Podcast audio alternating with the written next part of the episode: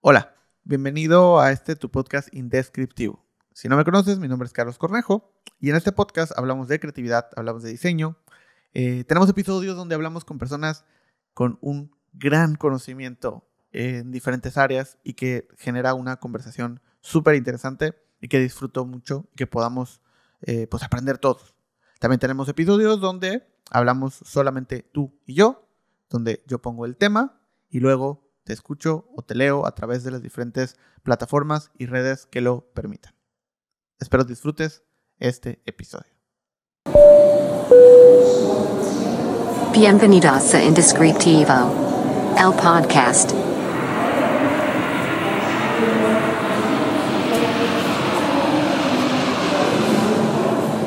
Antes de comenzar, también quiero agradecer a nuestros patrocinadores. Eh, primero a Método Café con Cariño, una cafetería en Mérida, Yucatán, preparada específicamente con métodos manuales de eh, extracción de café. Si estás en Mérida, visítala, está en la hermosa colonia Miguel Alemán. El segundo patrocinador, todo el café que amé, es un café colaborativo, es un café hecho específicamente para que lo puedas usar con absolutamente todo.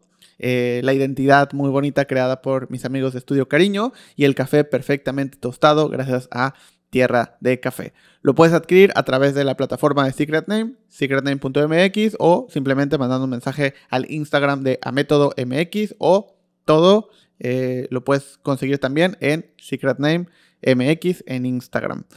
Y por último, también me encantaría recomendarte y pedirte que puedas adquirir mi primer audiolibro, No Compitas, Haz Compitas, directamente desde la plataforma de Secret Name, secretname.mx, un audiolibro que preparé con mucho cariño y que tiene absolutamente todo lo que necesitas para saber cómo colaborar y cómo sacarle el mayor provecho posible y conocer más de esta filosofía, no compitas, haz compitas. Pues bienvenidos otra vez a este podcast.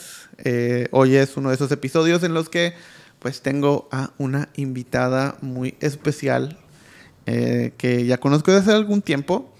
Justo ahorita nos estamos poniendo al día, tenía, tenía, bastante rato que no nos, que no nos veíamos, eh, pero pues la sigo desde hace, desde hace tiempo.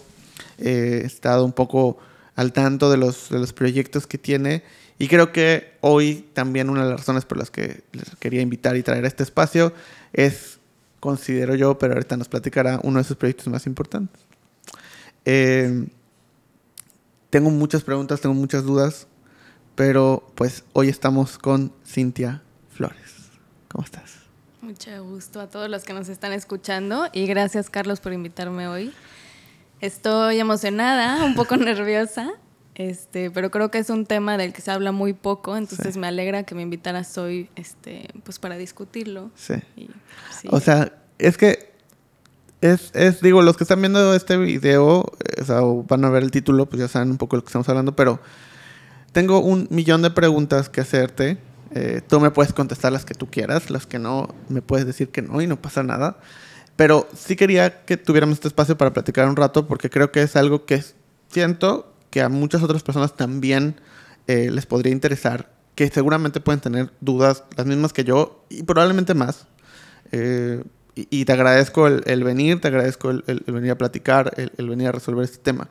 Pero, eh, bueno, el, tema principal, ¿no? Y, y, también quiero hacer un disclaimer porque no conozco del tema al 100%, no me considero ni, siquiera alguien que, que sepa de, de mucho de, de, esto. Entonces seguramente voy a decir un montón de cosas mal y me disculpo de antemano. Eh, pero pues es la idea, es que, que, yo pueda aprender y que también tenga la oportunidad de poder platicar contigo. Eh, el tema de la adopción. Me encantaría que nos pudieras contar un poco de esa historia, o sea, que, que quede como en este espacio, ¿no? El, el, cómo fue todo este, todo este show? O sea, ¿qué, qué pasó? ¿Cómo, ¿Cómo decidiste hacerlo? Este, ¿Fue algo que tú ya habías pensado desde hace mucho tiempo? ¿Fue ahora? ¿Fue en pareja? ¿Fue de un, un tema de... ¿Cómo, ¿Cómo pasó? Pues es una historia un poco larga, pero se las voy a resumir. Eh, yo toda la vida siempre pensé en adoptar. Okay. O sea, estaba dentro de, de mi camino, digamos así, ¿no? Em, después conocí a Álvaro y desde novios yo me acuerdo que le decía, oye, o sea, sí va a estar padre tener una familia y todo, pero a mí me gustaría como adoptar, ¿no? Independientemente si tenemos como hijos biológicos o no, es un deseo que yo tengo. Y afortunadamente Álvaro coincidió con ese deseo y él también sentía eso, ¿no? Pero siempre fue como una plática un poco lejana. O sea, era como algo que quiero hacer y como, ay, sí, yo voy a hacer esto algún día. Pero no avanzaba de ahí, ¿no? Entonces ahí estaba el deseo, como esperando. Em, cuando empezó la pandemia, Álvaro y yo platicamos y dijimos, oye, pues yo creo que ya es momento como de crecer la familia, estaría padre y tal. Y fue cuando empezó como ya esta conversación a tomar más forma, porque también nos encontramos que Álvaro y yo teníamos un problema de fertilidad, em, que tenía solución, pero esa solución no iba como de acuerdo a nuestros principios, digámoslo así. Que yo, o sea, respeto completamente como las personas que eligen el camino, pues, médico, por así decirlo, y, y las que no. Sí. Pero bueno, en nuestro caso fue como, oye, si, si por esta parte se nos está atorando y este otro deseo, pues, lleva esperando ya un buen rato, ¿por qué no nos vamos por aquí de una vez? Sí. ¿no? Este, entonces así es cuando la adopción, digamos, ya cobra como sentido y ya se hace real. Ok. Em, es un proceso largo como decidirlo, empezar, o sea, llevarlo ya como aterrizarlo, por así decirlo. No sabes ni por dónde empezar, o sea, yo era de que, ok, quiero adoptar, pues, ¿qué hago? O sea, ¿qué tengo que hacer? ¿Con quién tengo que hablar? Em, como toda la parte legal también es muy compleja. Escuchas también muchas historias como, no, es que fulanita tardó cinco años. Y no, es que unos, una pareja duró años y al final no pudieron. Y, y entonces empiezas a escuchar como historias de terror y también hay muchos mitos que giran en torno a la adopción, ¿no? Un poco de miedo por ignorancia, yo creo, y porque simplemente no estamos familiarizados con el tema o por lo menos muy pocos conocemos a alguien que fue adoptado o algún tío o tía que haya adoptado, o sea, una historia cercana. Sí. Entonces, pues creo que también socialmente hay como, un, em, como una barrera, por así decirlo. Y al principio fue un poco complicada esa barrera porque tú estás con el nervio, ¿no? De que, ay, sí lo hago, no lo hago, ¿por dónde empiezo? Y como que lo empiezas a platicar con la gente y fuera de decir, oye, sí, qué padre, mira, tal, empieza por acá, es como, oye, pero ¿estás segura? Sí.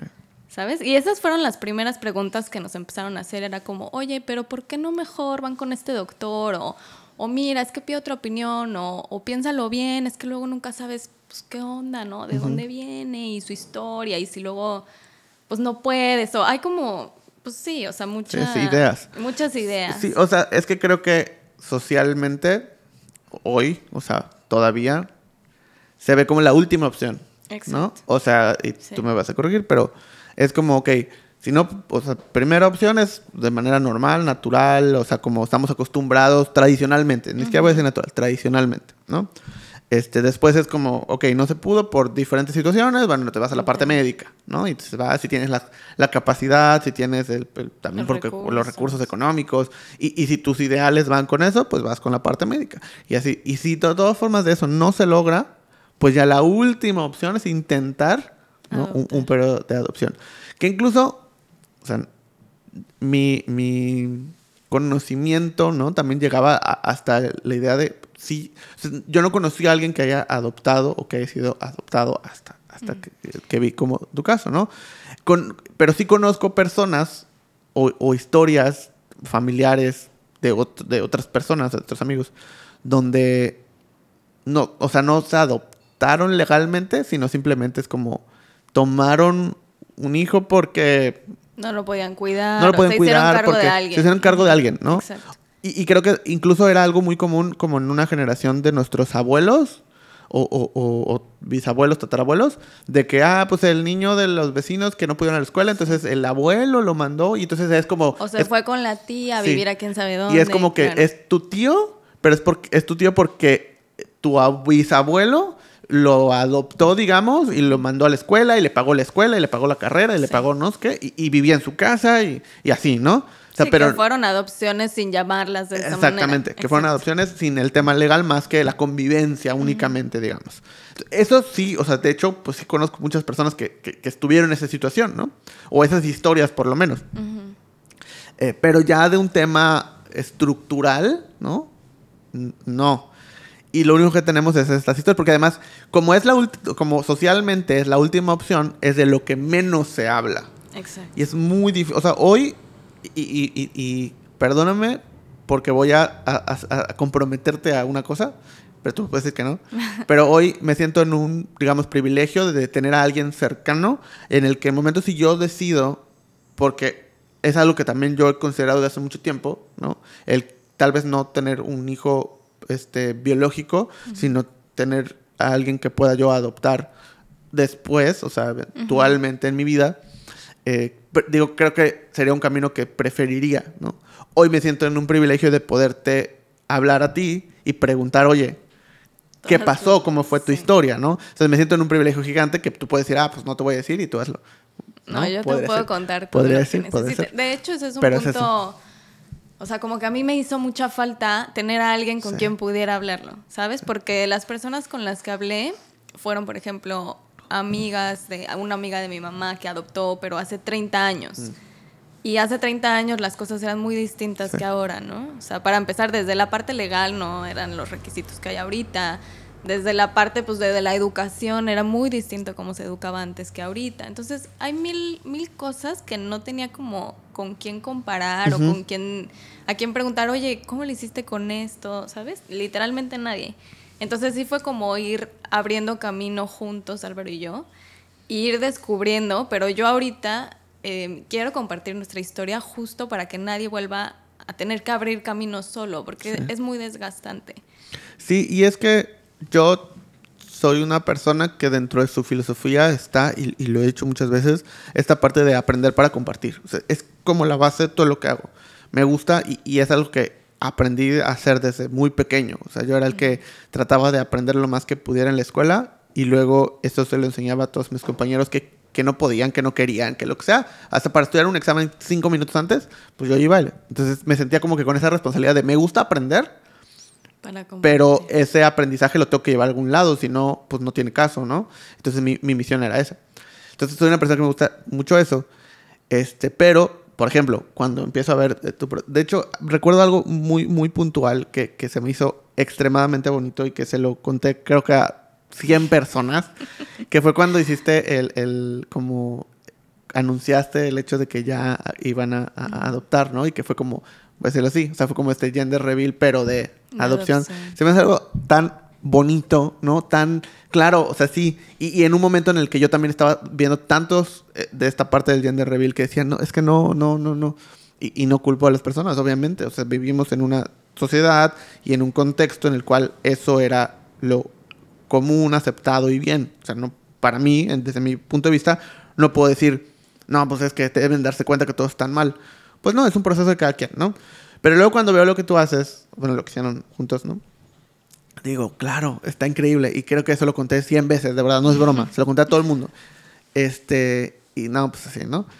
Entonces yo, pues, fui a partir de ese momento como que viendo un poco de lo que compartían, yo no me sentía como con la, pues no sé, o sea, el de, oye, ¿cómo vas? ¿Qué pasó? ¿No? Porque no sé si era un tema del que querías hablar, no sé si era un tema, eh, no sé. Es que también justo es esa parte, como Ajá. que creemos que no se puede hablar de eso, ¿no? sí. Entonces a veces yo le contaba a amigos como, no, es que vamos a adoptar.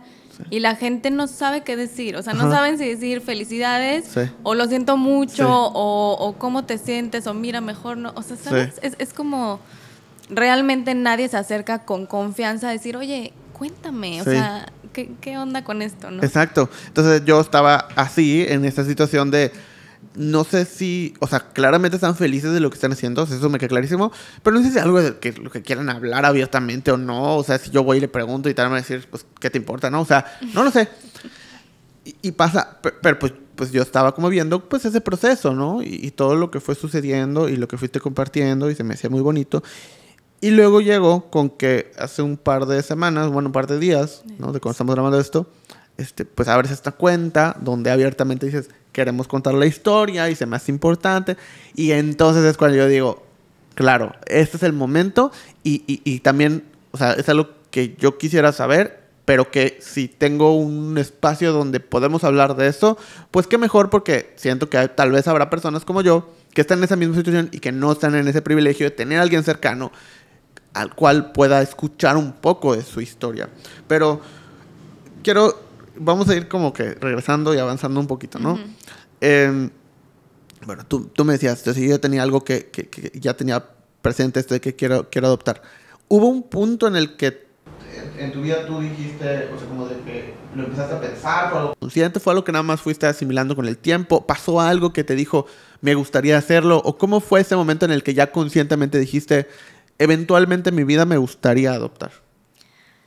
La verdad es que ni siquiera me acuerdo. Ok. O sea, siempre he sentido ese deseo, no sé de dónde viene. Creo que no hubo un momento que dijera, ah, por, e-", o sea, a partir de esto, Sí. ¿no? O sea, siempre vivió en mí. Sí hubo un momento en el que ya lo decidí hacer, ¿no? O sea, ese deseo vive, pero pues tú decides como si cumplirlo o no, Sí. por así decirlo. Era una idea, ¿no? Ajá, e- era como una idea que siempre estuvo ahí, pero sí dar ese paso, sí ya hubo como un momento de que, a ver, ok, está este deseo, voy a dar el paso o no. Y, y eso creo que fue más como es que no lo puedo ni explicar.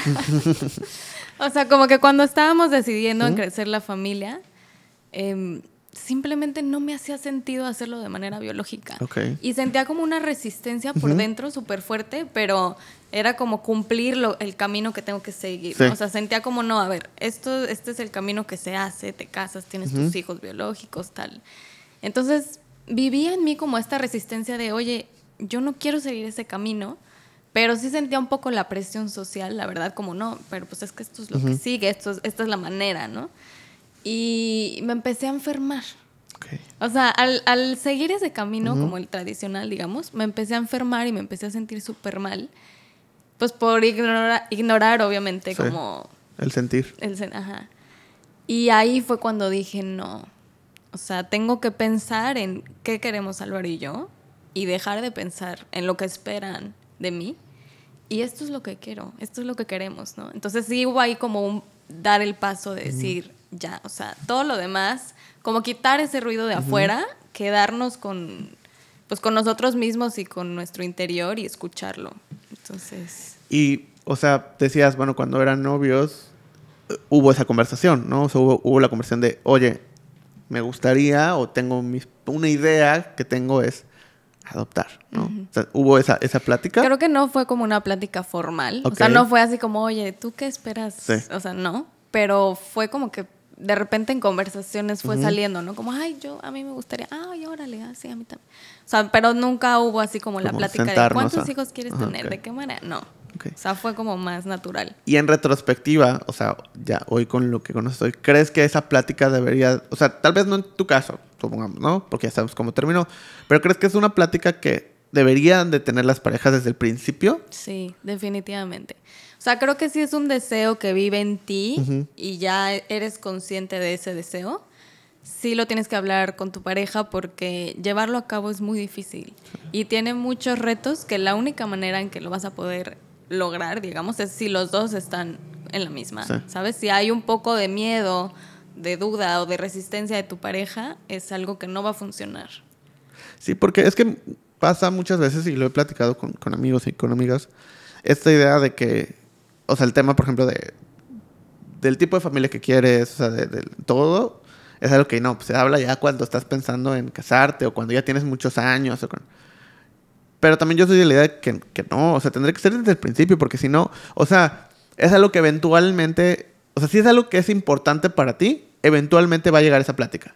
Y es mejor que te des cuenta de si la persona está o no en el mismo canal que tú desde el mes uno, a que cuando ya llevas ocho años, ¿no? Y es como mucho más difícil porque ya involucra, pues, otro tipo de cosas, ¿no? Que tal vez eventualmente te lleven a o, o reprimirte o, pues, alejarte. ¿no? Y que ninguno de los dos procesos tampoco está tan, No, y tan sabes padre. que es peor que muchas veces empiezas el proceso de adopción y a medio proceso o ya una vez que tienes a, a- a tu hijo o hija adoptivo, hay uno de los dos que empieza a tambalear. No, es que sabes que esto no era lo que pensaba Sí. que era. No, es que no me lo imaginaba así. No, es que no estoy listo.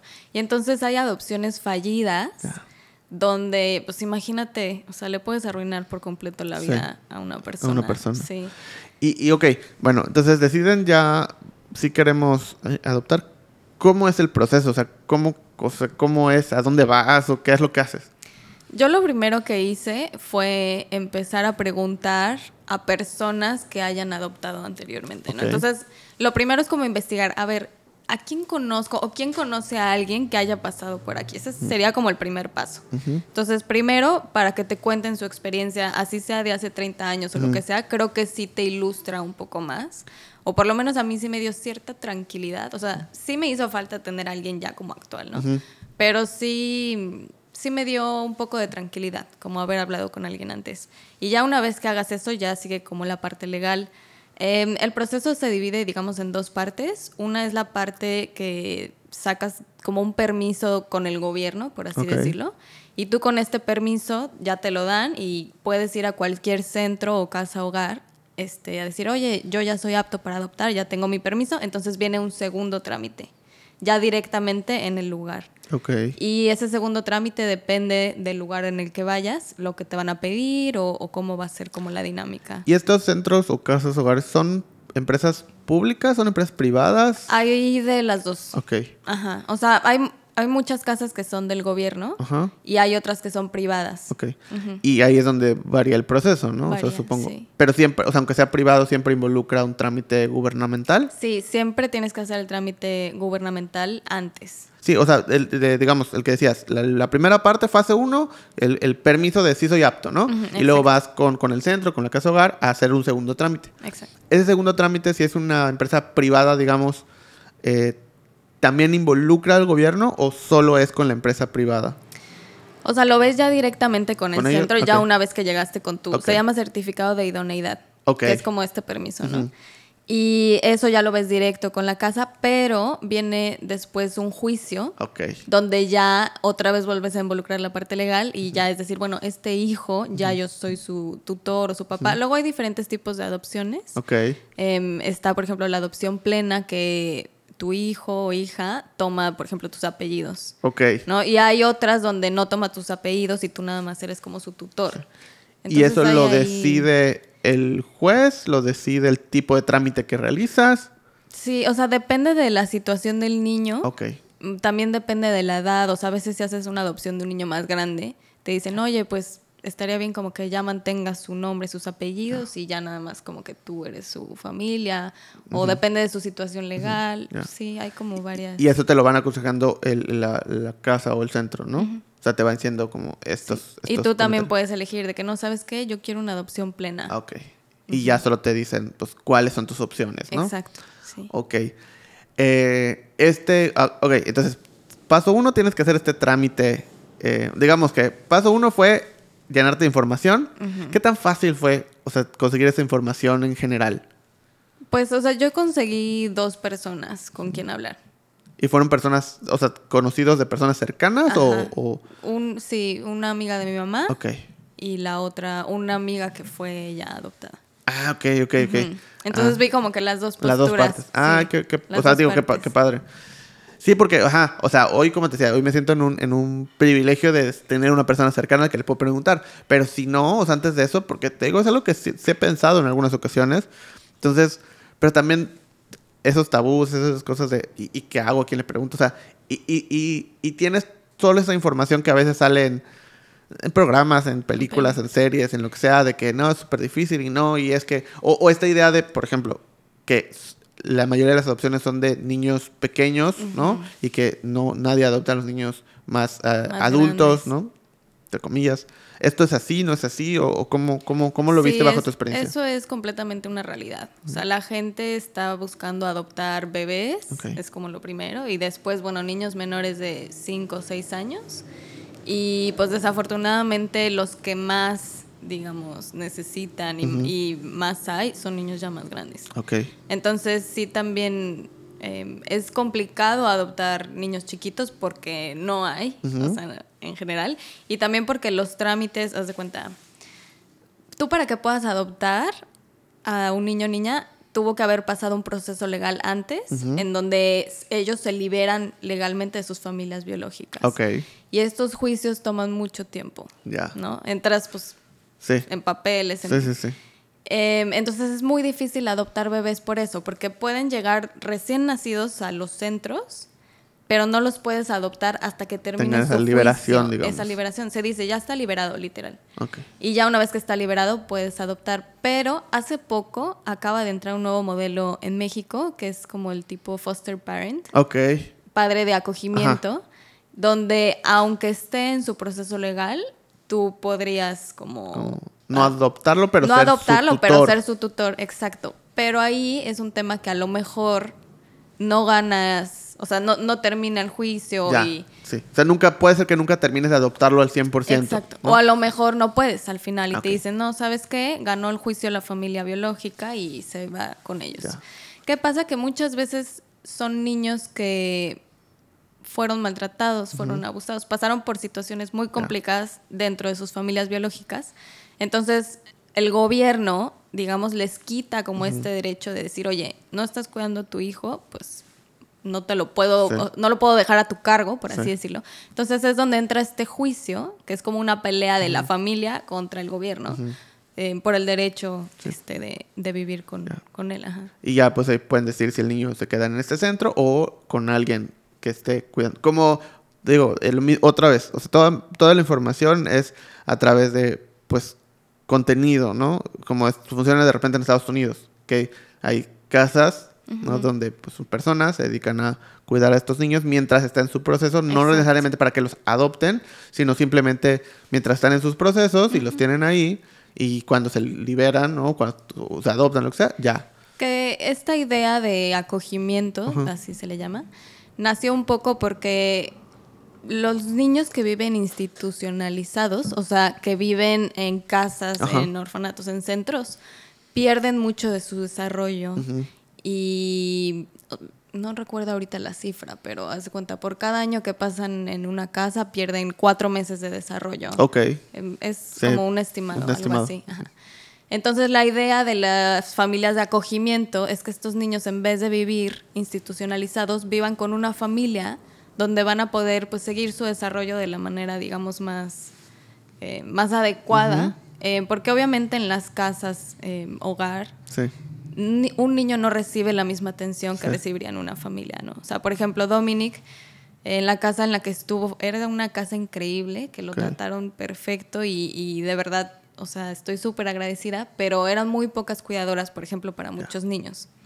Entonces, simplemente no va a ser lo mismo que un niño esté viviendo con una familia. Claro. Sí, ¿y qué es eso? O sea, pues es- ellos, o sea, estas personas que lo están cuidando, pues es su trabajo, ¿no? O sea, al final del día es su trabajo.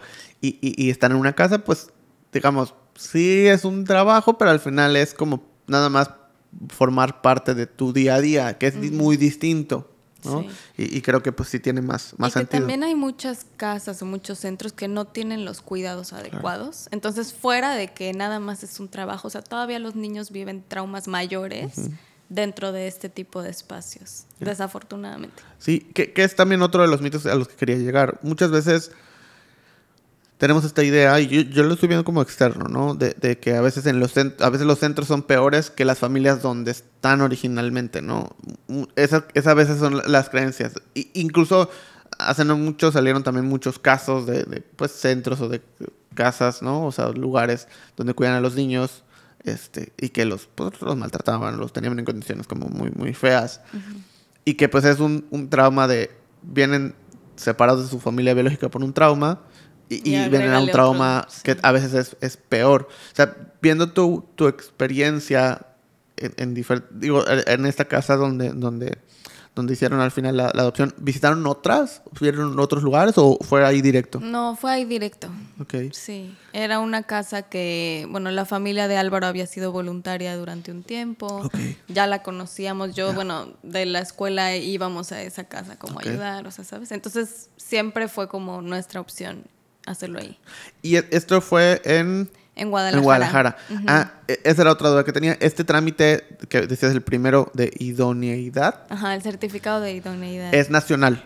Es a nivel nacional. O sea, tú sacas ese trámite y dices, ya, ya soy idóneo para ser eh, un... un- ¿es, ¿Es un padre adoptivo?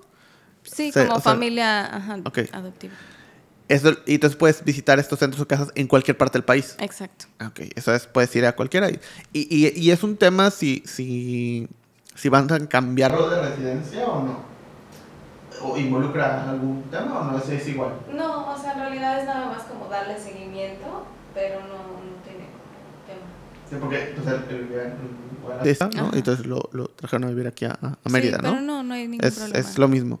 Ok, Lo que sí es que, bueno, eh, hay como visitas de seguimiento Ajá. y hay un proceso. Entonces, si nada más estabas en Guadalajara y te vienes a Mérida, en teoría el gobierno de acá tendría que hacer como esas visitas, Visitas. o esta. Ajá. ya. Ok, ¿y qué tan difícil fue ese primer trámite? Uy, fue muy complicado. Sí, lo que nos pasó es que nosotros iniciamos el, el trámite, es el- la parte legal Sí. con el gobierno, lo tienes que hacer en donde vives actualmente. Ok, Entonces, pues aunque la adopción la hicimos en Guadalajara, el trámite lo teníamos que hacer acá. aquí, ok. Y bueno, duramos, ¿qué será? Em, no sé, pues como casi un año, yo creo, en esa primer parte. Y ya cuando cumplimos todos los requisitos, ¿no? Te piden estudios psicológicos, eh, médicos, hacen visitas a tu casa, económicos, o sea, te hacen de todo, ¿no? O sea, literal. Y ya una vez que pasas como estos requisitos, digamos, em, te dan este certificado, pero a nosotros eh, nos sucedió que desafortunadamente el año pasado, o antepasado, que fue cuando iniciamos, Yucatán todavía no estaba como afiliado, digamos, nacionalmente en ese sentido. Era el Sí. único estado que todavía no podía dar este certificado y nosotros no sabíamos. Entonces iniciamos todo el trámite en Yucatán y con la sorpresa de que cuando ya estábamos esperando este certificado nos dicen, oye, no, pero no existe. Aquí no te lo podemos dar. ok.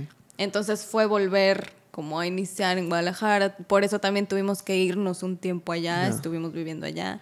Entonces Pero como que empezar desde cero el trámite, Sí, o sea, mm, casi. casi. Se pudieron utilizar como algunos estudios, como, oye, pero esto ya me lo hicieron Sí, acá. Y... sí, por la vigencia, ¿no? Pero no, sí Pero, fue volver a O sea. ¿y es qué, qué oficina es? O sea, es, es, es- Se llama Prodenai. ok. Sí, hace un tiempo era la Prodemefa, Ok. pero acaba de cambiar el nombre. Es, ajá, Ajá, por Esa es la dependencia gubernamental Donde vas. tienes que ir, sí. Pero entonces, sí tienen oficinas en Yucatán, pero no estaban afiliados. O sea, ahorita ya están afiliados. Ahorita ya. Pero sí. no estaban afiliados, pero sí tenían oficinas. Sí, sí, sí. O sea, de hecho nos dijeron, como si haces la adopción aquí, lo puedes hacer. Pero como necesitaba yo este certificado en Guadalajara, ahí ya nos, nos atoramos. Ok, y nadie, pues, les dijo antes, ¿no? No, o sea, no fue como que... Porque, un, ¿cuánto tiempo fue el trámite? O sea, contando, digamos, si ya tenían, nada más estaban esperando el certificado, Pues como un año. como un año. Y en Guadalajara, En Guadalajara, pues casi otro. casi otro año. Sí. O sea, fueron como dos años. Pero digamos que en condiciones normales Hubiera sido más hubiera sido un año, ¿no? Más o menos. Sí. Pero bueno, esa es la primera parte. Sí, la primera parte, o sea, para el certificado. Estamos en la fase Y la 1. segunda, exacto. Ajá. Y la segunda ya es con el centro. Ahora, en la fase 1, otro de los mitos que, que- que normalmente hay es, tienen que ser en pareja, eh, puede ser de manera independiente. eh, ahora que ya, por ejemplo, ya existe el tema de matrimonio igualitario, ¿puede suceder, no puede suceder? O sea, ¿cómo, cómo es? Hasta donde tú sepas, Sí, obviamente. eh, no tiene que ser en pareja. Ok. Eh, puedes tú ser, o sea, madre soltera, padre soltero y decir, pues quiero adoptar, ¿no? O sea, quiero ser mamá soltera. Sí. Em, creo que sí pueden ya legalmente adoptar este, parejas homosexuales Sí. y depende del estado, si no me equivoco. O sea, sé que en Guadalajara ya hubo adopciones de, a parejas así, pero en Yucatán no estoy segura. De sí, sí había, ¿no? Pero, Pero ah, según yo no hay problema. Ok, pero supongamos, ok, para personas eh, no, no casadas, ¿no? Este, legalmente, sí pueden adoptar. ¿Crees que sea más difícil, más fácil? Sí te piden que si estás en pareja, Ajá. estés casado. Ok, O sea, tú puedes adoptar tú solo, pero Sí. si vives con alguien, si es como... O comprobar que llevan cierto año. Porque, por ejemplo, aquí en Yucatán, pues mucha gente no se casa, nomás Sí. como que empiezan a vivir Sí. juntos y ya llevan 15 años viviendo Ajá. juntos, ¿no? Que es lo mismo.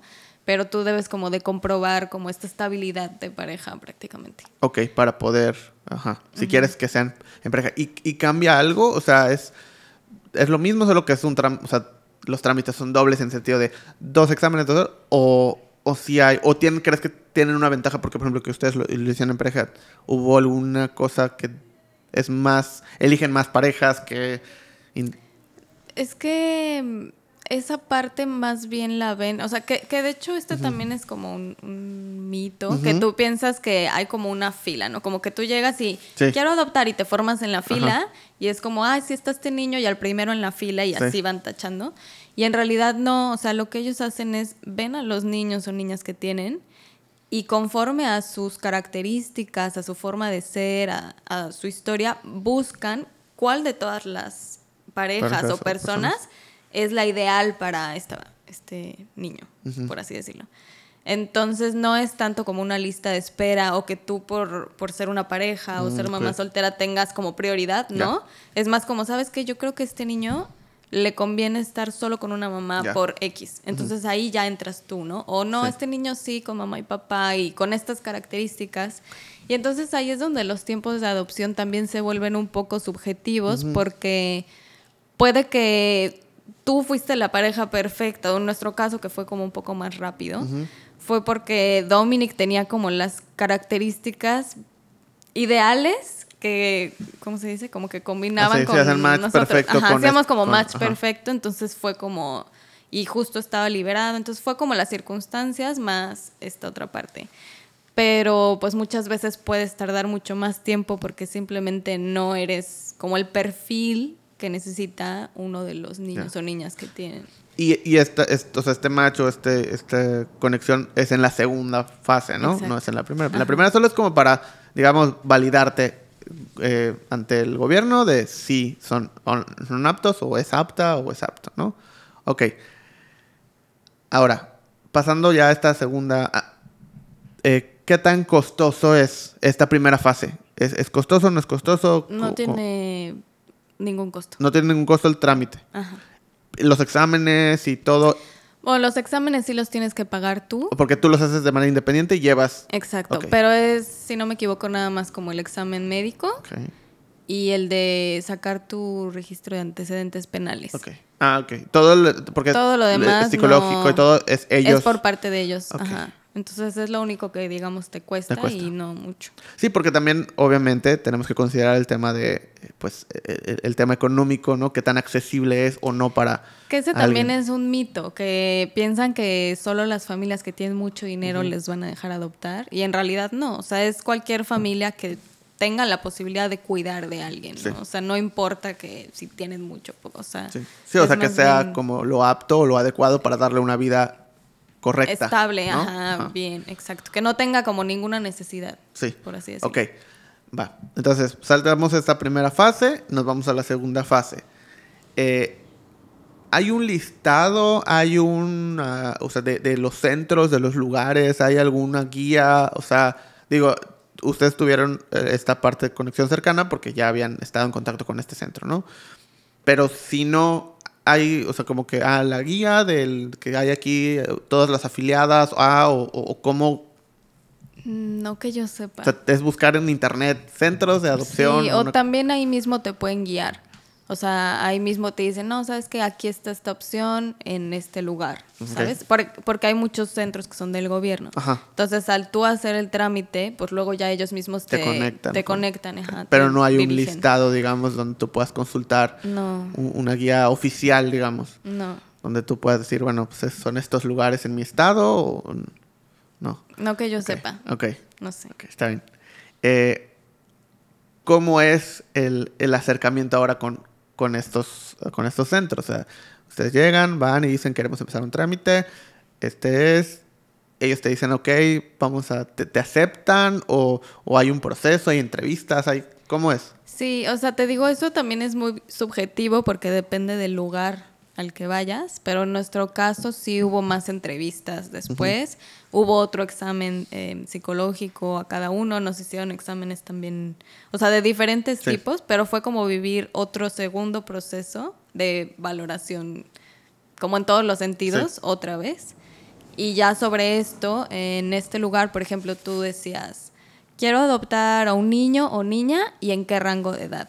Y si estás dispuesto a aceptar a alguien que tenga alguna discapacidad o, por ejemplo, hermanos, hermanas. Entonces, todo eso tú puedes decir si estoy abierto, no estoy abierto y, Ya. y ya. Entonces, en nuestro caso dijimos, bueno, nosotros estamos, o sea, no me importa el, el sexo, y buscamos a alguien que sea menor de 5 o 6 años. Ok. Y con eso. Ajá. Entonces, dentro de eso, ellos ven a los niños y niñas que tienen, ven el perfil, tal, y de repente ya nomás, eh, bueno, en nuestro caso, nomás Sí. nos hablaron de, oye, ya tenemos a alguien, eh, lo pueden conocer mañana, Ok.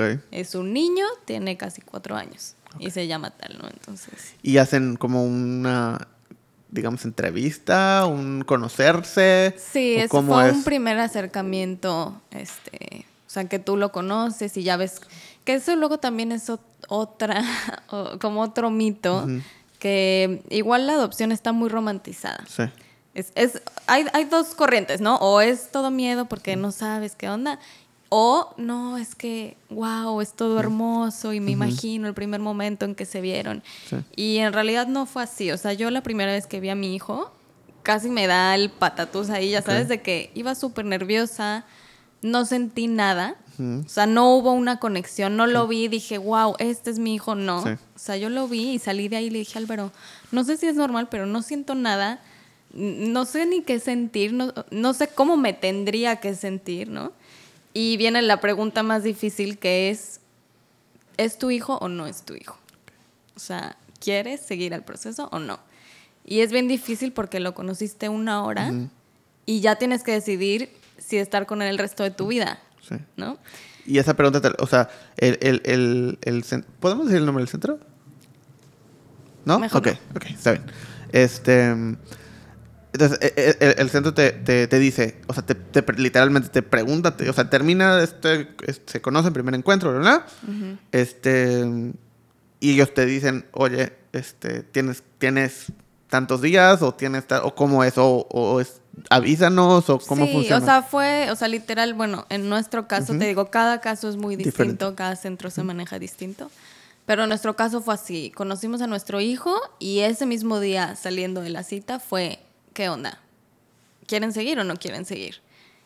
Y, o sea, claro que te puedes, digamos, echar para atrás Sí, porque sí. todavía no hay nada firmado, ¿no? Pero pues la idea es que si te echas para atrás le vas a hacer daño Claro. a este niño. Entonces, sí tienes que tomar la decisión súper consciente y saber, por ejemplo, yo creo que el amor es algo que se construye y se da con el tiempo.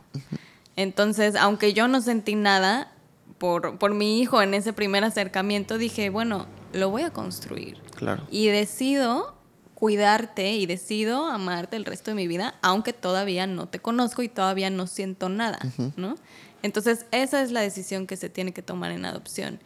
Y estar abierto a que a lo mejor lo conoces y hay cosas que no te van a gustar y hay cosas que sí. Y yo creo que es un poco como cuando conoces a tu pareja, ¿no? O sea, como que quieres andar, sí, Sí. y ya sobre la marcha pues lo vas a conocer, nada más que aquí no hay vuelta atrás. Sí. Ajá, entonces sí tienes que estar convencido y aquí es donde entra también que el amor no es suficiente. O sea, sí tienes que tener tú, trabajar en ti mismo, en, en las heridas que tengas, en cualquier duelo que hayas tenido antes. Tú tienes que estar lo más estable posible en tu vida para poder recibir y hacerte cargo de una persona, este, pues en estas circunstancias y donde apenas vas a empezar a construir una relación. Claro. Sí, y que, y que al final es eso. O sea, obviamente, y aquí vamos a hablar de un tema de, de, eh, que para mí empieza a ser un poco complejo porque es un proceso, ¿no? Es un proceso, digamos, industri no, pues no industrializado, pero institucionalizado, ¿no? Es ese proceso de paso uno haces esto, paso dos haces esto, paso tres haces esto. Pero ya en esta, ahorita donde estamos en la conversación ya empieza un proceso emocional, Exacto. personal, ¿no? O sea, donde, como tú dices, o sea, y, y- y- digo, si tú lo conoces en ese momento, puedes decir, no, ya no. ¿no? Pero No, el proceso y te llega personal, el miedo, o sea, también es un miedo de, a diferencia de un proceso de tener un hijo biológico, bueno, tú tienes nueve meses donde te vas preparando mentalmente, emocionalmente, vas preparando tu casa, sabes qué sexo va a ser, a lo mejor si lo decides, no Sí. antes vas planeando. Y acá no, acá, o por lo menos en nuestro caso fue de un día para otro recibes la noticia, oye, ya tengo a alguien. Y, por ejemplo, yo sí pensaba que iba a durar dos, tres años en adoptar, mínimo. Entonces, siendo sincera, yo dije, sí, mi hijo va a llegar en tres años, ¿no? Pero ¿qué pasa? Que al año y medio me hablan y me dicen, aquí está tu hijo, ven mañana, y yo casi me voy para atrás, ¿no? Porque Sí. dije, no, ¿cómo? Pero a mí me dijeron tres años, pero no tengo nada, o sea, no tenía nada, literal.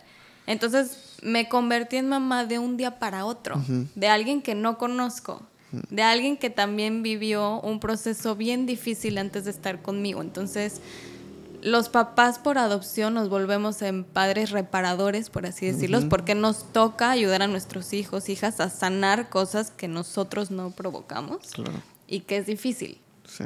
Entonces sí son como muchos cambios y muchos retos de golpe que pues tienes que tener las más herramientas que puedas para poder atravesar eh, como estos procesos. Sí, y que es lo que, que- decías hace rato, ¿no? Si, si lo deciden hacer en pareja, pues tienen que estar en su 100%, porque si no, o sea, es, es, sí, así es sumamente complejo, si no están en su 100% más. ¿Cómo, ok, cómo fue o, hubo una preparación ya desde un punto de vista de, de- de ustedes o de ti? Quiero por- de ti, obviamente, porque tú estás aquí, pero hubo una preparación previa en el sentido emocional, psicológico, personal, o sea, durante el proceso de, de- trámites, digamos, y ya una vez que ya tenemos a alguien, o sea, hubo un proceso para ti, ¿cómo lo sentiste, cómo lo viviste, cómo fue? No tuve un proceso como tal y creo que eso fue un error gigante. Y sí se lo recomiendo a alguien que vaya a pasar por algo así. Vayan a terapia antes, después, durante, o sea, ¿sabes? Como que en todos, en todos Las estos, fases. Ajá, en todas estas fases sería lo ideal tener acompañamiento. Yo no lo hice, intenté hacerlo, o sea, ya hasta hace poco, pero pues ya traía como Sí, muchas mil cargas. cosas acumuladas. Y, y sí, yo creo que eso sí fue un súper error de mi parte. O sea, claro que intenté trabajar en mí misma, pero sin acompañamiento. Entonces hay cosas que de pronto pues tú no puedes sanar solo, ¿no? O sea, necesitas como ayuda en ciertas cosas. Sí, o que no tienes las herramientas para Exacto. hacerlo, o sea, que tal vez tienes la intención, tal vez ya incluso hasta puedes detectar qué cosas, pero a veces no tienes las herramientas para hacerlo, ¿no? Y luego también pasa que hasta que te vuelves, yo por ejemplo, hasta que me volví mamá, entendí mil cosas de, de mi infancia. ¿Sabes? Como que mi hijo vino a recordarme todo lo que yo quizás tenía bloqueado, tapado, que no quería ver, que no me gustaba. Entonces también tú puedes decir, no, estoy perfecta, no necesito ayuda, voy muy bien. Y de repente llega tu hijo y empiezas a vivir circunstancias muy difíciles que te activan cosas que a lo mejor no eras consciente que traías. Y ahí es donde empieza como esta problemática de necesitas ayuda a trabajar o sanar todo lo que va surgiendo en el momento. Que, que creo que también llega a una parte importante, que es cuando llegas a esta fase de, de- de embarazo, ¿no? Embarazo tradicional, voy a llamarle. Tú me vas a corregir, pero vamos a decir embarazo tradicional. Pues normalmente empiezas a, con, con- con, pues estas clases o talleres o cosas, y entonces te empiezas a relacionar con otras mamás, otros papás. Que están en el mismo, el mismo proceso que tú al mismo tiempo. Un poquito arriba, un poquito abajo, pero... Entonces todos tus estos nueve meses, ocho meses, cinco meses, lo que sea, pues vas a- acompañado además de personas que están viviendo las mismas experiencias. O que incluso tal vez ya su, su segundo hijo, su tercer hijo, ¿no? No, Este, y vas aprendiendo de ellos y te dicen, no, mira, vas a tener que hacer esto y esto te vas a topar y tal. Y, y en siempre este el- caso, la gente no. se acerca, ¿no? De que todos los, las mamás, los papás se acercan a, a darte consejos. de- no, no, si está bien está mal, ese es otro tema. Pero, pero se acercan, ¿no? Es, es normal. Y empiezas a tener un montón de información y tú vas agarrando lo que, lo que te gusta, ¿no? Aquí no. O sea, me, digo, me imagino que aquí, fue sí como fue un... un proceso como con cero acompañamiento en ese sentido. Y sí, en lo personal me pasó que de repente, o sea, llegó mi hijo y fue como, ¿y qué hace un niño a esta edad? ¿Qué, qué tengo que hacer? O sea, ¿en dónde debería de estar? Sí. ¿Qué le tengo que dar de comer? ¿Qué no puede comer? O sea, fue como mil dudas Sí. de, de pronto de decir, ¿y ahora qué? O sea, ¿sabes? Y no tenía como ese acompañamiento de, pues este proceso Sí. biológico donde te van diciendo, mira, este es el primer paso, el segundo, el tercero, le haces así, acá, acá no. Acá fue como de golpe y tú sola, porque aparte nadie ha pasado por esto Ajá. más que tú. Sí. Y, y sí, sí es muy complicado. Y que además, como decías, o sea, ya tu hijo tiene gustos, ya tu hijo tiene opiniones, ya tu hijo tiene, a diferencia de cuando es un recién nacido, que pues está, digamos, tú vas moldeando un poco eso. Aquí ya es una persona que es consciente de muchas cosas y que tiene, ¿no? Es que es- Y yo creo que lo más importante en este sentido es como entender que para que mi hijo esté conmigo ahorita, tuvo que vivir un trauma y una situación muy dolorosa antes. Y eso es algo que nunca podemos olvidar, porque va a marcar la manera en que él se relaciona contigo. O sea, por ejemplo, conmigo, mi relación con mi hijo me costó mucho trabajo. Mucho trabajo por lo que yo representaba para él. Entonces también, o sea, bueno, esto ya es como después, digamos, de la adopción y todo lo que viene después que nadie te dice tampoco. Y en mi caso yo tuve algo que se llama depresión post-adopción, Ok. que fue muy complicada porque yo no sabía ni qué era, ni si existía, ni no. O sea, yo de repente me empecé a sentir triste, me empecé a sentir mal y no entendía. Y lo que pasa es que mucha gente te dice, oye, pero tú querías adoptar, ¿por qué estás triste si ya Sí. lo tienes, no? Entonces, al revés, como que tienes que estar agradecida porque ya tienes a tu hijo. Pero hay tantos cambios en tu vida, este, y también a nivel emocional, y también, pues, que mi hijo, lo que yo representaba para él era muy doloroso. Entonces, él, por ejemplo, bueno, hay, hay diferentes etapas, ¿no? La primera etapa se le llama la luna de miel. Ok. Cuando ya empiezan a vivir juntos y es como cuando sales con alguien por primera vez, pues lo quieres enamorar. Sí. Y no, mira, voy y te, soy detallista y te abro la puerta, no sé, ¿no? Sí, como sí. en una relación. Sí, o sea, te fijas al 100, toda tu atención está bien. en Exacto. cómo siempre va a estar feliz. Y quieres tú quedar bien con la otra persona para que te quiera, para... Entonces, en la adopción es igual. O sea, mi hijo de entrada fue luna de miel, no, soy el hijo perfecto, te obedezco, soy súper lindo, tal. Pero ¿qué pasa después? Que se empieza a sentir seguro, empiezas a ser tú misma y la relación obviamente cambia. Y en esta segunda parte eh, viene un proceso en el que nuestros hijos nos empiezan a retar constantemente para com- como comprobar que tú no te vas a ir. No, no sé cómo decirlo. Sí, sí, sí. O sea, es, es este trauma al abandono tan fuerte Sí. que su inconsciente todo el tiempo le dice, me van a abandonar, me van a abandonar, o tú no eres merecedor de amor, Sí. tú no, no mereces tener una familia, o tú eres un niño malo. O sea, traen tantas cosas por adentro que, pues por las experiencias que han vivido, que empiezan a salir todas, pues todo este trauma, por así decirlo. Entonces, en mi caso, pues mi hijo me empezó a tratar horrible. a- o sea, yo me quería acercar y era como, no, tú vete, a ti no te quiero. y, y se ponía en ocasiones hasta violento.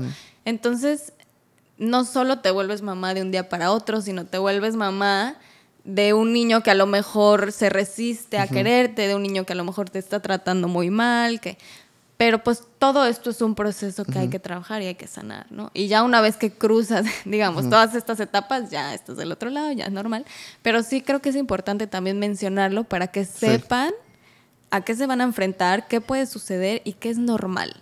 O sea, qué es normal que esto pase.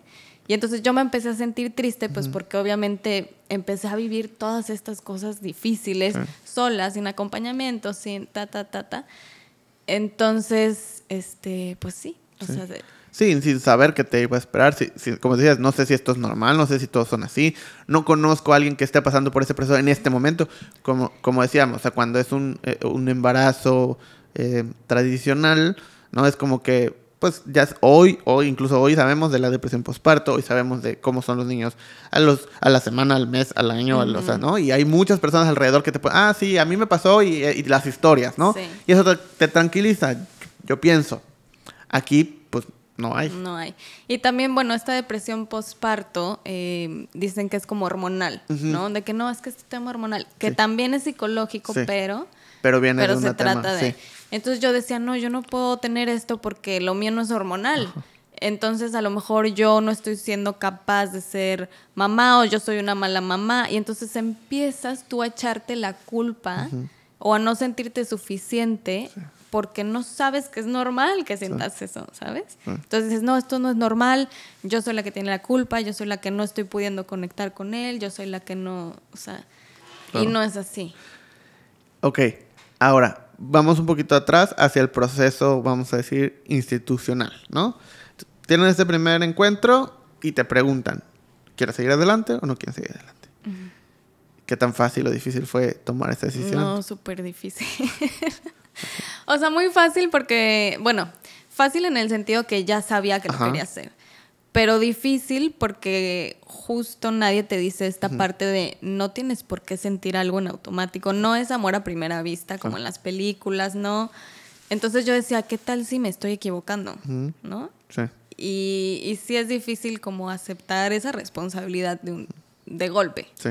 Pero bueno, pues dices que sí porque ya estás ahí, no te vas a echar para atrás, Sí. ¿no? O sea, porque estás convencido de lo que estás haciendo. Y pues Ok. Sí. Entonces dices que sí. ¿Y luego qué pasa? ¿Qué, qué sí? ¿Cuál es el siguiente paso? el siguiente paso es, empiezan las convivencias con él. Entonces ya, em, pues lo vas a visitar al centro. La idea es que empieces a ir todos los días, ¿no? Primero una hora, después dos, después tres, y vas como aumentando el tiempo que pasas con él. Y luego ya, bueno, pueden salir a comer y regresan. Pueden salir al parque y regresan. O sea, y todo esto depende de cómo va reaccionando el niño o niña. Pues el tiempo que, que te puede tomar este Ya. proceso, ¿no? En nuestro caso, pues mi hijo se adapta muy fácil, por así decirlo. Entonces no fue mucho tiempo, pero sí hubo algo complicado porque fue justo en la pandemia, durante la pandemia. Entonces, normalmente en el centro pues lo sacan como a, a paseos, a, a que conozcan el mundo, ya sabes. Pero con la pandemia, pues estos paseos, estas dinámicas se cancelaron. Ok. Entonces, ¿qué pasa? Que él no conocía, digamos, el mundo de afuera. O sea, había salido muy pocas veces y, y mucho, pues no se acordaba de nada. Entonces, para él, cada experiencia eh, fue como súper abrumadora. O sea, por ejemplo, la primera vez que salimos al parque, que está en la esquina, fue como, no, ¿qué es esto? O sea, ¿sabes? Sí. La primera vez que se subió al coche, a la sillita, era como, ¿qué es esta sillita? ¿Cómo se usa? Y era como mucho miedo. Recuerdo cuando fuimos a comer a un restaurante, la primera vez a unos tacos, y duramos casi una hora en poder entrar al restaurante. Porque él estaba muerto de miedo porque veía muchísimas personas que en su vida había visto y era como, ¿de dónde salen tantas personas? ¿Qué es esto? Porque hay otros niños que no conozco. O sea, no conocía el mundo. Entonces no fue solamente el cambio de... de Persona uno, persona persona, persona y casa, sino fue como de golpe también para él conocer que existe un mundo allá afuera y todo lo que este mundo conlleva, ¿no? Entonces recuerdo que le poníamos, por ejemplo, videos, fotos, le comprábamos juguetes de todo lo que sabíamos que iba a ver allá afuera. Por ejemplo, un coche. Mira, ya ves, este es un coche, se abre así, eh, te vas a subir así, va a avanzar. Mira, este es un avión, ¿no? Te vas la primera vez del avión. Eh, le ponía videos de todo. Mira, esto es un parque, esto es un restaurante, esto está. Le intentaba como enseñar antes de hacer cualquier cosa, eh, pues lo que iba a pasar. Sí, como prepararlo antes de la experiencia. Exacto. Ok. Y luego ya después de que siguen estas salidas, pues ya está la primera ida a dormir. Ok. Que esa pues también es así un paso gigante. En nuestro caso, las primeras idas a, do- a dormir de mi hijo le empezaron a dar terrores de pánico. Em, bueno, terrores nocturnos, que son, son diferentes a las pesadillas. Las pesadillas es que tienes un sueño feo, pero te despiertas y estás consciente que fue una pesadilla, te acuerdas. Sí, tal. ya te calmas. Y los terrores nocturnos no, los terrores nocturnos tú no estás ni siquiera consciente, digamos que estás como en un estado sonámbula, pero entras en un estado de pánico O sea, y, y no te acuerdas, una vez Sí. que despiertas es como, no, Sí, no como en un nada. pequeño trance, digamos. Un ¿no? pequeño trance. Y yo no sabía tampoco que existía Ese, esto, porque nadie me lo dijo. Entonces imagínate el pánico de la primera noche, estar dormida y de repente me despiertan unos gritos que dije, ¿qué pasó? Entonces voy corriendo y él en un estado de pánico tremendo y yo sin saber qué hacer ni qué estaba sucediendo, ¿sabes? Sí fue muy complicada Sí. la primera noche. Pero bueno, pues todo esto ha sido mucho de ponerte a estudiar, de preguntar, oye, ¿qué fue lo que pasó? ¿Cómo lo puedo ayudar? Y adquirir herramientas sobre la marcha, pues para ir mejorando. Y, y, por ejemplo, o sea, antes de la primera, el primer encuentro, digamos, te, te dan información sobre, sobre la, la persona, te dicen, mira, es esto, viene de este lugar, pasó esto, tiene esto, o, o es... En muchos casos no tienen la información. Ajá. em, algunos sí, otros no. En nuestro caso, por ejemplo, no nos dijeron nada de entrada. Y más, este, como hacia el final, los preguntábamos y de que, ay, no, es que luego te decimos, luego te decimos, luego te decimos. Y hasta el final ya nos enteramos de su historia. Pero, pues también, o sea, la idea es que sí te tienen que decir. Igual, no sé si el primer día o no, o sea, no, no, no te podría dar una Sí. respuesta ante eso. Pero tú sí tienes que estar 100% consciente de lo que vivió antes de estar contigo. Si Ya. es que tienes la oportunidad de saber un poco de su historia. Obviamente de mi hijo hay un millón de cosas que no tenemos ni idea y solo nos dieron una hoja con un párrafo de este tamaño que decía, bueno, pasó esto, esto y esto. Punto. Nada más. Nada de información. No te dan información obviamente de la familia biológica. Este, sí. Es como muy... ¿Y, y crees que, o sea, viéndolo ho- hoy, crees que deberían de, o sea, tal vez no para hablando de tu caso en específico, pero en general, ¿no? Si otra persona cree que, crees que sí debería de ser necesario que exista este expediente, que le entreguen y que haya esto antes de conocerlo, o, o- o crees que es mejor que no para no condicionarte, o, o- o cómo lo sientes tú? Híjole, qué difícil pregunta. Porque por un lado, mm, o sea, sí el que lo sepas antes de convivir con él podría condicionar un poco, Sí. ¿no?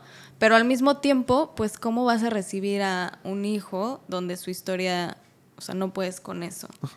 Entonces también, quizás eso es una condicionante, pero también es un filtro para decir, ¿puedes o no con esto? ¿No? Y creo que sí te lo tendrían que decir de entrada, como, Ok. así están las cosas, ¿te animas o no te animas? Porque es algo que eventualmente te vas a enterar o va a surgir o... Entonces, pues mejor estar preparado para tener herramientas y poder lidiar con eso. para, para ayudarlo, ¿no? Sí, o sea, porque es que siento que puede haber las dos perspectivas. Quien diga, ¿sabes qué? Mejor prefiero no saber e irlo trabajando día a día, ¿no? Es como solo hoy y hoy vamos a trabajar y si mañana pasa, pues vamos a trabajarlo y así, así, así. y Pero- habrá personas que digan, no, pues me quiero preparar, o sea, para saber y ya tener listas herramientas como para recibirlo con todo lo que necesita para poder trabajar con él, pero ya sabiendo desde qué punto, ¿no? Sí, no, yo creo que sí, lo ideal sería tener toda la información que puedas de inicio. Sí. Y porque también, o sea, en nuestro caso que supimos más tarde toda su información, sí fue como, ah, con razón, es así, con razón reacciona de esta manera, ¿no? Y es como un rompecabezas que siempre te van a faltar un millón de piezas, pero cada pieza que tú puedas poner ya te da más visión eh, pues sí, de, de tu hijo, ¿no? Para poder ayudar, poder acompañarlo, poder entenderlo. Y también, pues son historias bien fuertes. Sí. La verdad, y eso creo que también conlleva como, porque muchas veces pasa que las mamás adoptivas hacemos juicios o culpamos o nos enojamos con las mamás biológicas. De que no, es que cómo le puedo haber hecho esto y cómo tal y cómo. Y creo que también no se puede ver de esa manera. O sea, tú puedes saber toda la historia, pero no puedes entender algo que no viviste. Claro. ¿no? Entonces también verlo desde la compasión. Y yo, por ejemplo, con la mamá de Dominic digo, híjole, ojalá no hubieras tú tenido que vivir lo que sea que tuviste que vivir para llegar a hacer esto. Sí, sí, o sea, digo, creo que empieza a haber una cierta empatía un poco, ¿no? De, de- de entender. Pero, y que también, como decías hace rato, o sea, que, pues, tienes que entender que tu hijo tuvo que pasar por un montón de cosas para llegar a ti, ¿no? O sea, que, que ya viene con esas condiciones, pero que también eso es lo que lo llevó a ti. ¿no? Entonces, también es como que un Y poco entender, ¿no? O agradecer. sea, O sea, sobre todo a esta familia biológica, como que se tiende a ver como una competencia, ¿no? De que no, tú lo hiciste mal, yo vengo a hacerlo bien. Y no, más bien es como trabajamos en conjunto. Tú hiciste lo que podías con lo que tenías en este momento y me diste a mí como la batuta, como un relevo, ¿no? Sí. O sea, yo ya no puedo, yo llegué hasta aquí, entonces sigues tú. y, s- y si lo ves desde ese punto es más como un acompañamiento. Y, o sea, yo voy a estar por siempre agradecida con, con la mamá biológica de Dominic por haberle dado la vida y por haber permitido que él esté ahorita conmigo, ¿no? Independientemente de todo lo demás. todo lo demás. Sí. Ok, ahora, ¿cuándo es el punto en el que te dicen ya? O sea, ya... A nosotros nos dijeron eh, que hasta que él no pueda vivir sin nosotros y nosotros no podamos vivir sin él, ya está listo para irse. Entonces no hay un término. No hay un día, no hay algo que tenga que pasar, pero sí, o sea, en nuestro caso ya llegó el día en que lo íbamos a regresar al centro y el de, no, no me quiero quedar, mamá, quiero seguir con ustedes. Y yo también llorando de que no, es que ya no. la-". Y ahí ya fue como, ya, ya estamos listos. Ajá. Y, pero, y hay un, vamos a decirlo así, hay un tiempo límite, hay un, o sea, pueden pasar años y años. Digo, no, o sea, no años y años, Ajá. pero la idea pues es que él se sienta lo más seguro posible antes. Entonces, hasta que él o ella estén listos y tú también, Sí. sí. O sea, generalmente no toma Sí, tanto tiempo, ¿no? Supongo, pero... Pero... Sí, pero por sí. eso decía que, o sea, ahorita ya estamos en, en dos procesos, ¿no? Lo, lo institucional y lo personal y lo emocional. Entonces, por ejemplo, o sea, obviamente cuando llegas a ese punto de que te dicen ya es porque los dos ya están listos, ¿no? Y ya quieren los dos, las dos partes, por así decirlo, convivir ya de manera constante y diaria. Ok, ya está. Ahora, institucionalmente, después de ese punto, ¿Hay un retorno? ¿No hay un retorno? ¿Qué pasa? Te, te dicen, oye, o, ¿qué pasa? Viene ya otra parte legal donde empiezas el trámite legal para que sea tu hijo o hija. Entonces, haz de cuenta, el Estado, de los que ya están liberados, el Estado tiene como la, la- ¿cómo se dice? La custodia. La custodia, ok. Ajá. Entonces, ahora el Estado va a ceder esa custodia a ti y empieza otro juicio, que ya es el juicio de adopción. Y ese también pues toma un tiempo, pero ya es como este último trámite para que él pueda ser tu hijo o ella. Ok, legalmente. ¿no? Legalmente, sí. Entonces, digamos, desde que empezaron hasta que ya... ¿es- ¿Esto ya sucedió en su caso? O sea, este último juicio. Ya, Ya. ya Ah, terminamos, sí. Ok. Eh, de que empe- empezaron a tomar la decisión de que ya, ok, vamos a, que ya sucedió eso, ¿cuánto tiempo fue? ¿De que tomamos la decisión o de que empezamos la parte sea, que empezaron el la primer- el- la primer primer parte. trámite? A que ya el último juicio que le hicieron Como ya. dos años, Dos años. yo creo. Ok. O Digo- sea, ya de que ya... Porque después del juicio de adopción se levanta un acta de nacimiento, eh, si es adopción plena, Ajá. y esta, eh, en esta acta pues ya sales tú como mamá, Ajá. con papá, hijo, o sea, Sí, como un acta, acta normal. normal. Exacto. Ok. Ok. Y. Ajá, entonces fueron como dos años, ¿no? Más o menos. Digo, pensando lo que teníamos en mente o lo que tengo en mente, pues es mucho más rápido de lo que hubiera creído, ¿no? Y considerando que lo que decías, que tuvieron que ser como doble el trámite sí, que también. nos atoramos. Sí, Sí, o sea, claro. pudo haber sido menos. Pudo haber sido menos. Obviamente, como tú decías, hubo mu- como que muchas condiciones ideales, ¿no? Para que sucediera. Sí, que, que, digo, qué bonito que fue así y, y- y- y en teoría pues esa es la idea, ¿no? Que puedan suceder esas combinaciones perfectas para que eso suceda así. Eh, pero creo que también eso pues quita un poco este mito de, como decíamos al principio, de que no, pues es un proceso que vas a. Hay personas que llevan 10 años y no han logrado y que supongo que podría llegar a pasar, pero realmente no va a ser en la mayoría de los casos, ¿no? O sea, va a ser, o sea, Pues te digo, es muy subjetivo. Ujú. Porque luego, por ejemplo, te pueden decir, ¿sabes qué? Este hijo es ideal para ti, ¿no? De, de los perfiles que conocemos, tal, este es, es tu hijo, ¿no? O sea, son el uno para el otro, pero sigue en juicio. Todavía no está liberado. Y ese juicio puede tomar tres años. tres años. Entonces, de acá que termine ese juicio, empieces tú la segunda parte y empieces el otro juicio, o sea, puedes durar cinco o seis Sí. años. En Entonces, sí, depende, o sea, Sí. es muy subjetivo, depende del niño, niña, depende del caso legal en el, en el que está. Sí. Y, y las condiciones que tú Las- quieras, ¿no? O sea, exacto. puedes decir, no, sabes que no.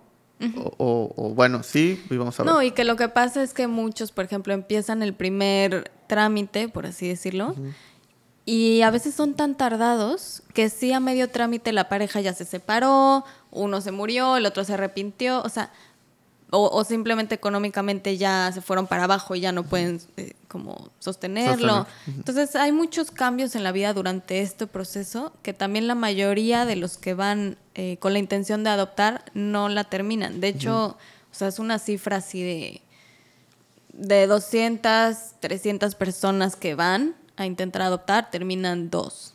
Ok. Algo así. Y, y sientes que, o sea, eso es, sí, vamos a decir, Digo, ¿no? O le sea, in- inventé la cifra, sí, ¿no? pero- Pero, Sí, vamos a decir que ese es un, es un porcentaje bajo, ¿no? Muy bajo. comparado con las personas que empiezan el trámite. ¿Consideras que es más por un tema de las instituciones o de las personas? Que ese porcentaje dos. sea tan bajo. yo creo que mitad y mitad. ¿Sí? Sí. Porque, por ejemplo, en, en la parte legal no hay personal suficiente para hacer más ágil este trámite. ¿no? O sea, hay muchos estudios que se tienen que hacer, muchas entrevistas, ta- papeles, tal, y simplemente no les da el tiempo. Sí. ¿Por qué? Porque llegan muchas parejas a querer adoptar o, o personas y entonces tienen muchos expedientes y tienen que entrevistar mucha gente y hacer tal, tal, tal, tal. Entonces les toma mucho tiempo y no le invierten, Ya. por así decirlo, al personal, no, no le invierten herramientas para agilizarlo, más obviamente esta otra parte, ¿no? Pero yo creo que es mitad y mitad. Ok. Ok. Eh, bueno, entonces, que ahora, digo, ya, ya hablamos de todo ese proceso. Si habláramos también de esta otra parte de cómo decides empezar a hablar de esto. O sea, ya, vamos a decirlo públicamente, ¿no? Supongo que hablabas en tus círculos cercanos, ¿no? Pero ya cuando decías, ¿sabes qué? Sí quiero, tanto con, con tu hijo, porque supongo que también fue un proceso, ¿no? Como con las demás personas. O sea, ¿cuál fue el punto que dices, sabes qué? Es que esto lo quiero hablar, lo quiero contar, quiero hacerlo, quiero documentarlo, quiero... o sea, ¿Cómo es ese proceso? Pues en nuestro caso, yo creo que lo primero que hicimos fue subir esa foto que tuviste. Desde que empezamos el trámite, este, de- subimos una foto en redes sociales de vamos a adoptar. ¿Por qué? Porque en primera quería normalizarlo, Sí. ¿no? Y, y que no hubiera como estas pláticas de, ay, ¿por qué Cintia de repente tiene un hijo de cuatro años? ¿Adoptó o no adoptó? ¿Pero cómo? ¿No lo quiere decir? ¿Lo oculta? O sea, ¿sabes? Como que quería ahorrarme todo este tipo de comentarios y decir, oye, este es un proceso normal, igual de válido que el de tener un hijo biológico, no tengo por qué ocultarlo y no es algo que me avergüence, al revés. Quiero que se hable más para que también mi hijo cuando crezca no sea un tema, si sabes, no, no, que no sea, ay, tú eres el hijo. Sí, que, ya esté que adoptas". estigmatizado por toda su vida. Exacto, exacto. Entonces yo, mi intención fue siempre normalizarlo, como lo voy a hablar abiertamente. Sí hubo un cambio después, que fue que decidí hacer una cuenta ya pública donde pudiera como contar nuestra historia, porque nos empezamos a topar con diferentes situaciones, tanto en escuelas, en clases, en tal, en donde empezó a haber juicios, empezó a haber como etiquetas, em, tratos distintos, ¿no? Entonces dije, ¿sabes qué? Hace falta mucha cultura, mucho conocimiento, pues para ser una sociedad más inclusiva con, con estos niños y niñas. Que no, o sea, porque muchas veces pasa, ay, es que él es el adoptado, por eso se porta así.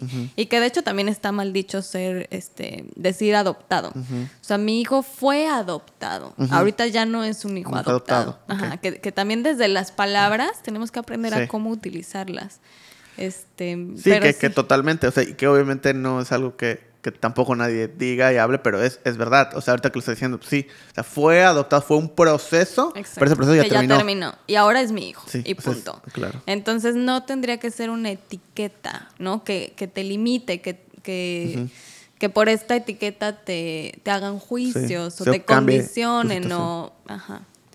Entonces sí, en nuestro caso, te digo, empezó a pasar y por eso decidí ya habla- hablarlo públicamente, este, fuera de, de mis amistades Sí. y esto como abrir el tema, este, abrir la conversación, que más personas también sepan que, que pues es normal, o sea. ¿sabes? No tendría que haber como que ninguna distinción, ningún trato diferente. Y ahorita que hablas de eso, ¿hay alguna diferencia en cuestión de, por ejemplo, en las escuelas o en este tipo de cosas? O sea, hay, es, ¿es algo que tiene que ser un tema? O sea, para, para los procesos de inscribirlo, hacer, la, la, o sea, ¿realmente es algo importante o no? Yo creo que depende em, tu situación. En nuestro caso, nuestro hijo sí, o sea, sí ha tenido varias dificultades al, al socializar, por ejemplo, con los demás niños por, obviamente, Sí. todo lo que vivió, ¿no? Entonces nosotros sí de entrada le dijimos a la escuela, ¿sabes qué? Eh, nosotros pasamos por esta situación, él vivió esto. ¿Por qué? Porque se va a ver reflejado en, su comportamiento, en lo que él aprende, ¿no? O sea, para mí, mi hijo está en un proceso de duelo. ¿no? El duelo no solamente de dejar a su familia biológica, sino de dejar después a el centro donde estuvo un, un par de años, dejar a sus amigos, a su segunda familia adoptiva, por así decirlo. Y ahora, pues, cambio de ciudad, cambio de escuela. O sea, ha habido como tantos cambios que es un proceso en el que él tiene que terminar de adaptarse y terminar de sanar todas estas emociones y va a durar años, ¿no? Entonces, para mí sí fue importante mencionarle a la escuela, oye, mi hijo está en este proceso de duelo y por si lo ves que de repente pasa algo, pues que le eches la mano. O sea, al revés, como que me ayudes tú como escuela, como institución, a, a sacarlo adelante, ¿no? Literal. Porque esa es otra cosa que también yo creo que los hijos deben de ser criados en comunidad. Y es algo que nos corresponde a todos como sociedad. O sea, como que si ves un niño y no lo ayudas, no haces nada, pues ¿qué, qué- qué esperas que sea Claro. del mundo, Sí. no? Entonces sí, yo soy su mamá porque yo lo elegí, pero es algo que a todos nos, nos involucra Sí. de cierta forma. Entonces sí, nosotros dijimos de entrada a la escuela esta situación, pero ¿qué pasó específicamente con esta escuela? Que de hecho hace como una semana nos salimos de esa escuela. Que sí, malamente sentimos que nos e- etiquetaron. Entonces sí lo empezaron a etiquetar a él como el niño que se porta mal, el niño que tiene este tipo de reacciones, el niño que... Y le echaron la culpa a él, ¿no? Un claro. niño de cuatro años que vivió cosas horribles, le están pidiendo, oye, es que tu hijo no se está pudiendo controlar y tu hijo no está-". En vez de ellos aceptar que no tenían las herramientas necesarias Claro. para lidiar con algo así. Sí.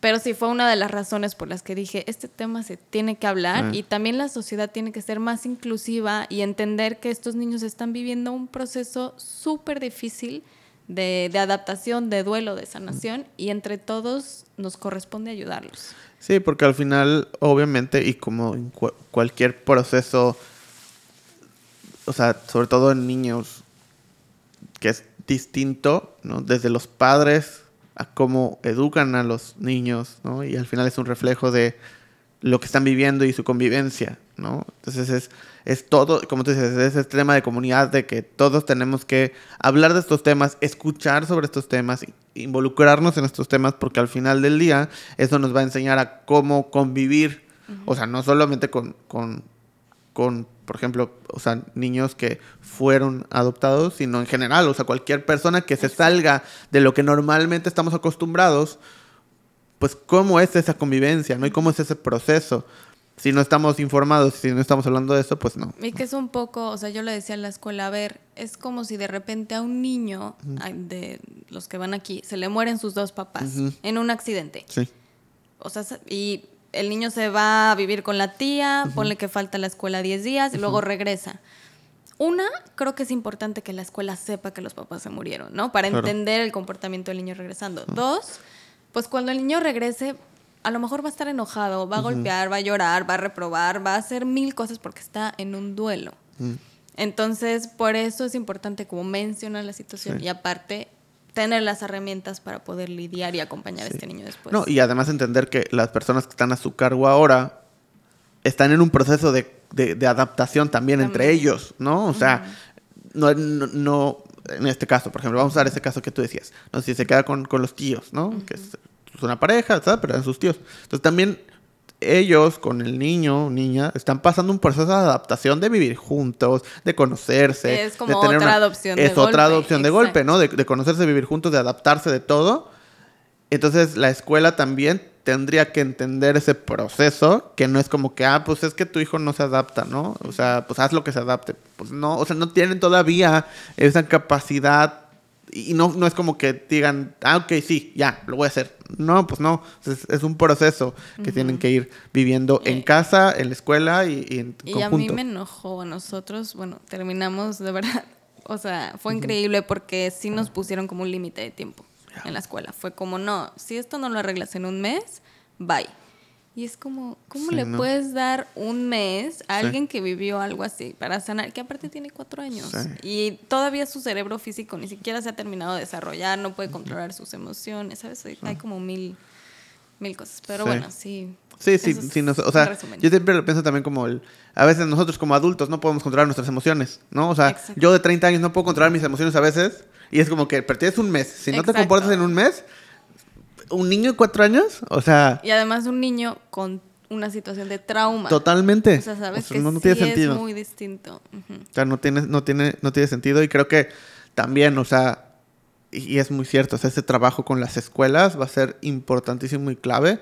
No solo para casos como el de, como el de Dominic, sino en general, ¿no? O sea, cualquier caso, como tú decías, así, seguramente... Un accidente, hay- una enfermedad, un sea. cambio de vida, un divorcio. O sea, Sí. hay mil cosas a las que los niños, niñas se enfrentan día a día y pues que, que hay que saber lidiar sí. con, con Sí, que no puedes decir, bueno, pues si no se adapta, pues que se vaya. Ajá, y que sea, tampoco porque- etiquetarlos, porque claro. no ese es el niño que sus papás se divorciaron. Sí. Pues, no tendría por qué ser una etiqueta. Sí, al contrario, o sea, tendrían que ser como este tema de, bueno, pues vamos a trabajar en conjunto para que sean parte de, ¿no? Exacto. Pero, pero bueno, pues quiero agradecerte muchísimo. O sea, obviamente hay miles de cosas más y miles de preguntas más, pero, pero creo que todo este panorama que nos diste, toda esta experiencia que nos contaste y, el proceso que también está, ¿no? O sea, que sigues estando en ese proceso y que vamos a estar al pendiente, obviamente, en los, en los comentarios y en, los, en la descripción del video voy a dejar las redes sociales de, de la cuenta para que la puedan seguir para poder estar en comunicación con este proceso. Eh, eh, entonces te quiero agradecer mucho por, por venir y platicar. Y creo que lo, lo único que te pediría es que, ¿qué le dirías a si hay hoy, en este momento o en algún momento, eh, alguien está viendo esto con la intención de que pues estás pensando si, si, lo, si adopta, si no adopta, si, si lo hace, si no lo hace? ¿Qué le dirías? O sea, ¿qué, qué consejo le darías? ¿Qué, qué, le dirías? Tantas cosas. Pero le diría definitivamente hazlo. O sea, para mí fue lo más difícil, pero lo más bonito que me ha pasado en mi vida. O sea, no me arrepiento de nada. Entonces, sí, mi consejo es, si tienes la duda, hazlo, empieza el proceso, pero capacítate, aprende, adquiere herramientas, trabaja en ti mucho y sí, o sea, sigue adelante. Y vale toda la pena. O sea, hay días difíciles, hay días muy buenos, pero los días buenos lo valen. Entonces, sí, háganlo. Adopten. Perfecto. Pues eh, de todas formas vamos a dejar las redes para que pues cualquier persona te pueda contactar.